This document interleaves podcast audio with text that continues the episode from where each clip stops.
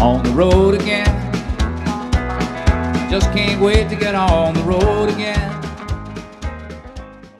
Vom Tag zu Tag spürt man immer weniger von dem Pilgerklima, das mich am Anfang so beeindruckt hat. Es gibt immer mehr Jugendliche und Familien mit Kindern unterwegs, die es einfach als kostengünstigen Urlaub betrachten. Wo kriegt man sonst eine Übernachtung für drei Euro pro Person? In den Herbergen ist es jetzt laut und das Tag und Nacht.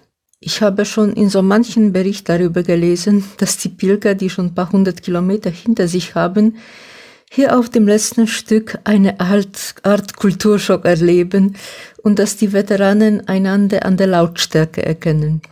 Nach elf Uhr gestern habe ich schon die drei Spanier, die noch lautstark sich unterhalten haben, darauf angesprochen. Daraufhin sind sie mit der Unterhaltung in das sehr akustische Bad umgezogen, was keine Verbesserung brachte.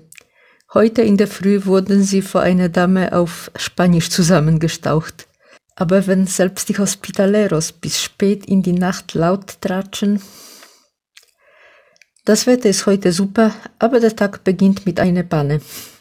Nach einigen hundert Metern stelle ich fest, dass ich schon zum dritten Mal meine Wanderstücke beim Frühstück in der Bar vergessen habe. Man könnte den Eindruck gewinnen, ich bräuchte sie nicht, wenn ich sie immer wieder vergesse. Aber tatsächlich fällt es mir schon ziemlich bald auf, dass irgendwas nicht stimmt und dass das Gehen etwas schwerer fällt. Ich muss ihnen eine Leine verpassen. Oder ihnen das Bellen beibringen.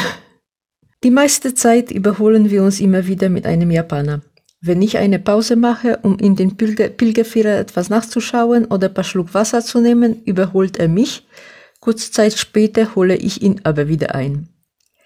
Von Samos nach Saria sind es lediglich elf Kilometer. Etwas mehr als gestern.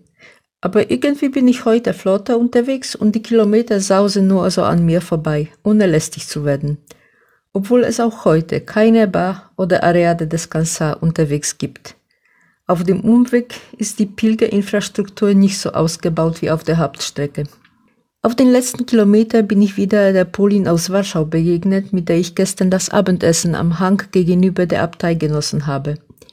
Auf der Wiese dort haben sich die meisten Pilger zu einer Art Picknick in der Abendstimmung versammelt. Bei der Besichtigung habe ich übrigens noch eine polnische Familie kennengelernt aus Krakau, die aber nicht zu Fuß unterwegs sind, sondern mit dem Auto den Weg erkundschaften. Um die Mittagszeit bin ich in Sarja und bewundere in meinem Einzelzimmer meinen neuesten Blasenzuwachs. Das sieht nicht gut aus. Ich durchsteche die große Blase und klebe Pflaster drauf. Pflaster ist übrigens gutes Stichwort, ich sollte welche kaufen. Nach der Siesta suche ich die nächste Apotheke auf. Netterweise führen hier aufgeklebte gelben Pfeile auf dem Boden vor der Tür direkt zum Ständer mit den Pflastern. Der Besitzer weiß anscheinend sehr gut, was die meisten Pilger suchen. Ich schlage zu. Später im Zimmer entdecke ich in der Packung ein kleines Geschenk.